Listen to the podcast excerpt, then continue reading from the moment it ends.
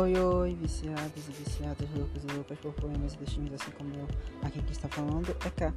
E essa noite eu irei recitar um poema de autoria minha chamado Aquela Noite. Ele é o primeiro poema da coletânea A Calmaria que se tornou Tempestade. Eu espero que vocês gostem e bora nessa!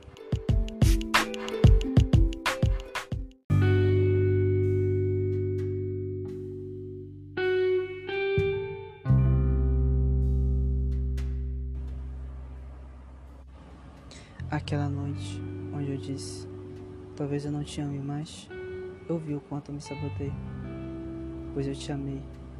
Talvez ainda ame, e sei que não tenho te mais. A triste e dolorosa verdade. Meus dias rotineiros perderam a sensação de bem-estar, perderam um brilho no olhar, e as minhas rotinas ficaram cinzas. E ontem, ontem, eu fiz algo doloroso eu abri o meu peito, sem anestesia, sem nada, e tirei o meu coração.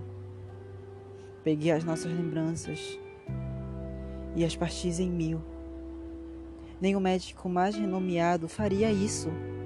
E naquela noite escura, fria e solitária, eu fiz a cirurgia mais perigosa neste mundo.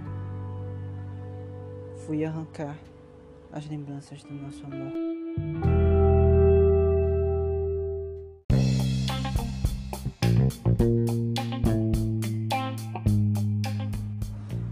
Pois é, viciados e viciadas em poemas, destinos como eu. Eu vou fazer todo final de poema ou final de episódio, eu vou explicar qual foi a origem desse poema ou deste textinho que eu escrevi.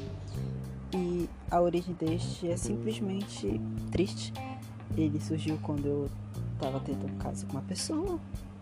E essa pessoa, a gente tinha tudo para ser um casal muito legal, muito interessante. Só que a vida tem altos e baixos. E desses altos e baixos, e a gente foi muito alto e a gente caiu muito rápido. E acabou de uma maneira muito triste. E naquela noite onde eu fiz essa cirurgia, entre aspas, eu percebi que não dá para fazê-la, porque ainda vai sobrar sequelas, e essas sequelas vão doer mais do que o próprio sentimento. Então, caro ouvinte, caro pessoa que está ouvindo agora nesse momento esse podcast, esse poema dessa coletânea. É triste, foi muito triste, mas eu tive que aceitar. A vida é feita de assim, é feita de altos e baixos e naquela noite eu fui muito baixo e tirei uma coisa que poderia me ajudar. Aceitar um sentimento que poderia fazer a gente sentir muito melhor do que a gente realmente é. Infelizmente isso aconteceu. E é isso. Se eu continuar falando, eu talvez eu chore aqui, como já tô meio lacrimejando, mas tudo bem. Eu espero que vocês tenham gostado. Eu realmente espero. Eu espero que se vocês gostem, continuem ouvindo, até para dar like, dê, compartilhe com seus amigos, escute, reflita sobre esse poema porque o K tem uma mania de deixar bem registrado o sentimento momentâneo.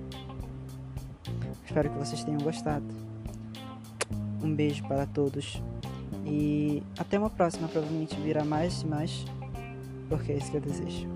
Até!